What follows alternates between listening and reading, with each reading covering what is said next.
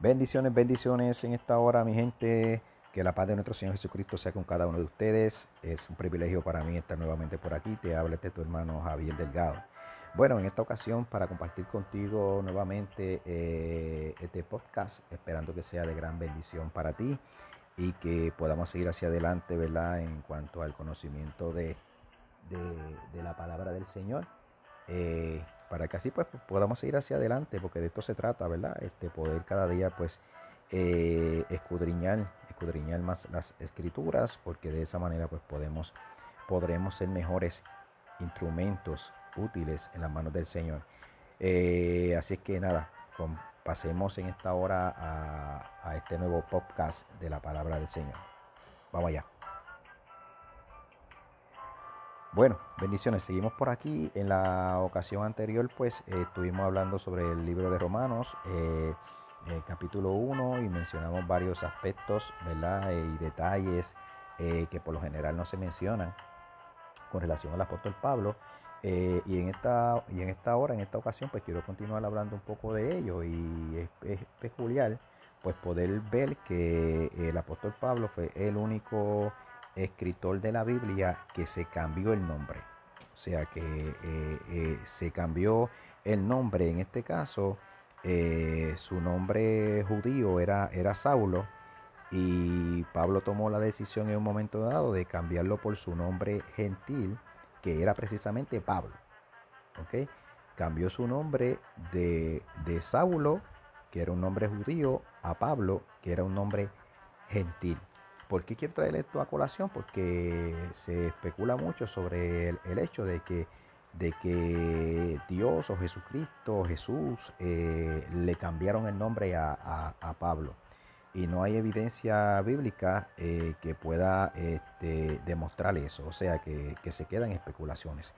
Eh, el mero hecho de que Pablo tomara esta decisión de cambiar su nombre de Saulo a Pablo, eh, por lo general se entiende que fue a ese cambio drástico que hubo cuando entonces él se, se adientra a predicarle de lleno la palabra al pueblo gentil.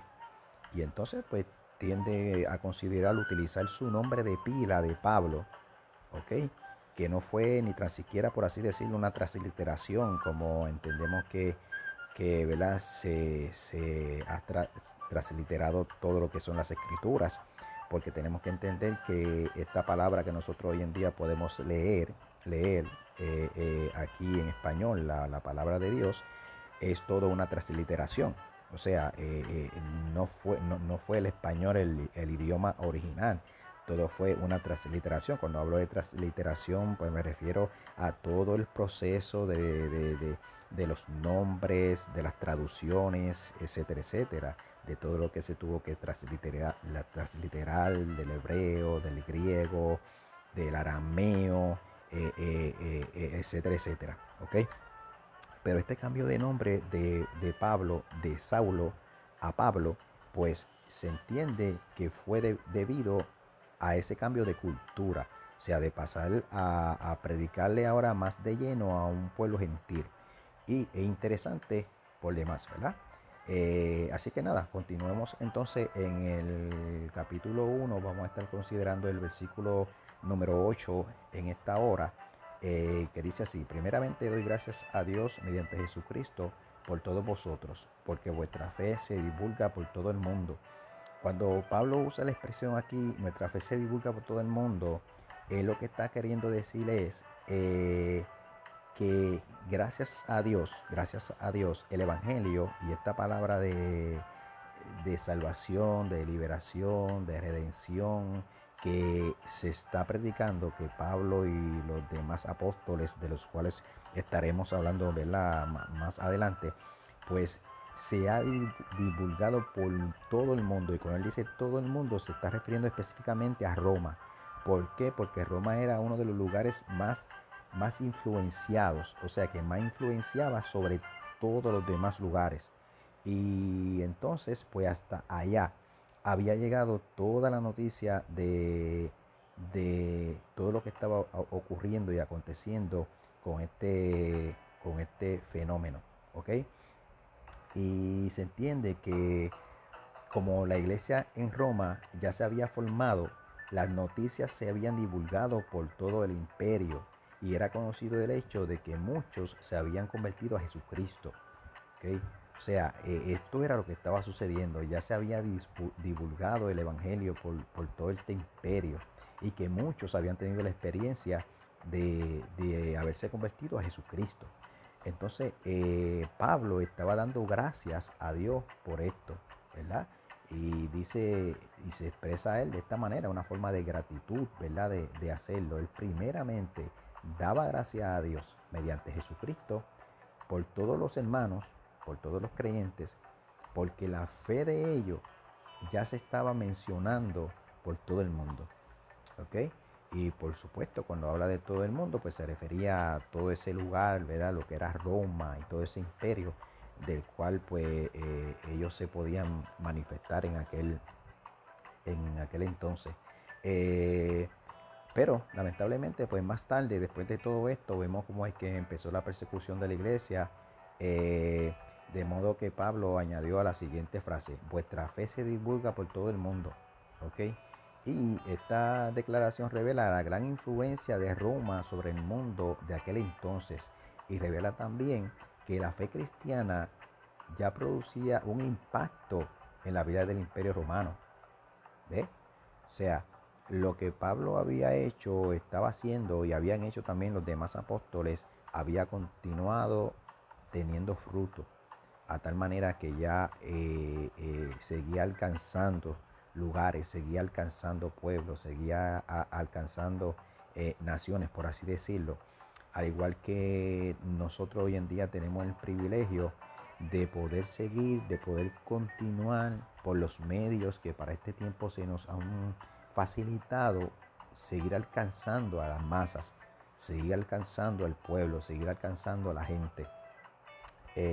Y damos de igual manera, como lo hacía Pablo, damos gracias a Dios por las personas, por los líderes, por los ministros, que independientemente de la situación por la cual están pasando en este momento, que están atravesando en estos momentos, porque entiendo, y yo sé que usted va a estar de acuerdo conmigo, que esto que estamos viviendo actualmente es algo de un impacto a nivel mundial y que ha llevado y que ha llevado a la iglesia a pasar por muchas vicisitudes y muchas necesidades. Ahora mismo yo creo eh, que hay muchas personas, muchos líderes, muchos pastores pasando necesidades, necesidades económicas, necesidades en todas las áreas, ¿okay? necesidades financieras, etcétera, etcétera.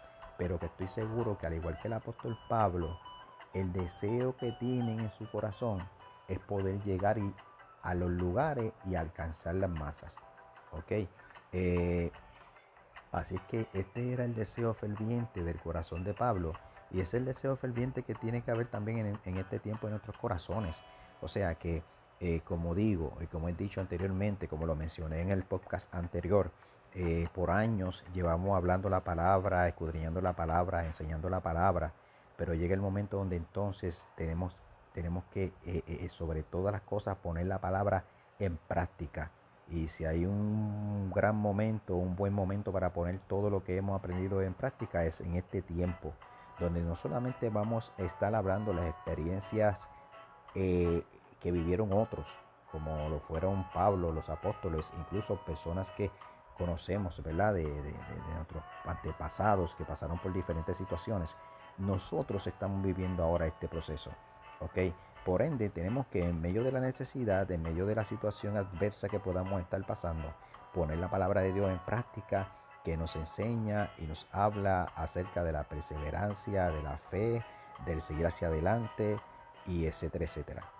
Así es que eh, si antes eh, teníamos la necesidad o teníamos eh, el deseo de poner la palabra de Dios en práctica en nuestras vidas, ahora va más allá. Ahora el esfuerzo tiene que ser aún más para que eso sea así. Para que se pueda hacer de esa manera. Amén. Ok, vamos a considerar. Eh, vamos a considerar entonces el verso 9 de este capítulo 1 que dice así, Dios a quien sirvo en mi espíritu, anunciando el Evangelio de su Hijo, me es testigo de que sin cesar hago mención de vosotros siempre en mis oraciones. ¿verdad? Está, está de, más eh, poder entender o, comprender que el apóstol Pablo era un hombre de oración. Y así él lo, está reflejando aquí en, esta, en, este, en este verso. Cómo es que él constantemente mencionaba a la iglesia, mencionaba a los creyentes en sus oraciones. ¿okay? Eh, es, eh, es significativa la mención a sus oraciones. Pablo tenía una vida intensa de oración. Resulta interesante apuntar todas las veces que en todos sus escritos Pablo dijo que había, que había orado por alguien. Evidentemente, él tenía una larga lista de motivos de oración. Y aquí destacó que oraba continuamente por los creyentes de Roma. Ahora, Pablo no escribió esta epístola sino hasta, hasta unos 20 años después de su conversión, pero en ella se sinceró y abrió su corazón a los hermanos en Roma, puesto que muchos no le conocían personalmente. ¿okay? Fíjese, fíjese para, para, allá eh, todo lo que nosotros podemos ¿verdad? Eh, escudriñar y, aprender de, de toda esta historia y todo este ministerio del apóstol Pablo cuando entramos en, un estudio pues un poquito más detallado de lo que es la palabra, todo este proceso, todas las cosas que sucedieron eh, en la vida del apóstol Pablo, ninguna de esas cosas fueron en vano, ninguna de esas cosas ocurrieron por ocurrir, este, eh, no fue el calma que, que lo estaba llevando a todo eso, no, era la presencia de Dios, era el propósito de Dios, era el Espíritu Santo el que estaba eh, eh, eh, interviniendo en todos estos asuntos, en toda esta experiencia, en todas estas pruebas que el apóstol pudo estar, estar pasando. ¿okay? En el verso 10 dice de esta manera, rogando que de alguna manera, si es la voluntad de Dios, tenga al fin un próspero viaje para ir a vosotros. O sea, el apóstol dentro de sus oraciones, él estaba orando y él oraba para poder tener un próspero viaje. ¿Ok? Nosotros cuando oramos, también oramos, también oramos para poder, eh, para, que las cosas pues funcionen, para que las cosas salgan bien, para que las cosas se den, ¿verdad? De una manera buena, de una manera agradable, de una manera de, de beneficio para todos. Pero no siempre, no siempre sucede así. ¿Ok? La intercesión constante en oración por ellos se veía aumentada por esta petición especial a favor de su proyectada visita a Roma, que había constituido un ferviente deseo de su corazón por largo tiempo. Sin embargo, observemos que sus deseos estaban subordinados a la voluntad de Dios, es decir, al propósito supremo de Dios para su vida y la vida de la iglesia a las cuales predicaba y enseñaba y Pablo estaba orando por un próspero viaje a Roma. Si usted lee el relato de su viaje, pues no lo llamaría próspero de manera alguna. ¿Ok? Porque lo que pasó y las cosas que pasaron, pues dicen otra cosa. ¿Ok? Puede usted ver los detalles en los capítulos 27 y 28 del libro de los Hechos. En estos capítulos 27 y 28 del libro de los Hechos, si usted lo busca y lo escudriña, va a ver que todo lo que pasó, todo lo que pasó eh, eh, eh, en estos viajes o en algunos de estos viajes o en este viaje específicamente fue quizás, por así decirlo, todo lo contrario de aquella oración que, Pablo había hecho. Pero, pero, fíjese que, que como preso, ok, se encontró en una tempestad. La nave se perdió y hasta fue mordido por una víbora. Pablo pidió que el viaje fuera posible y que las dificultades fueran quitadas para, para que él pudiera viajar a Roma.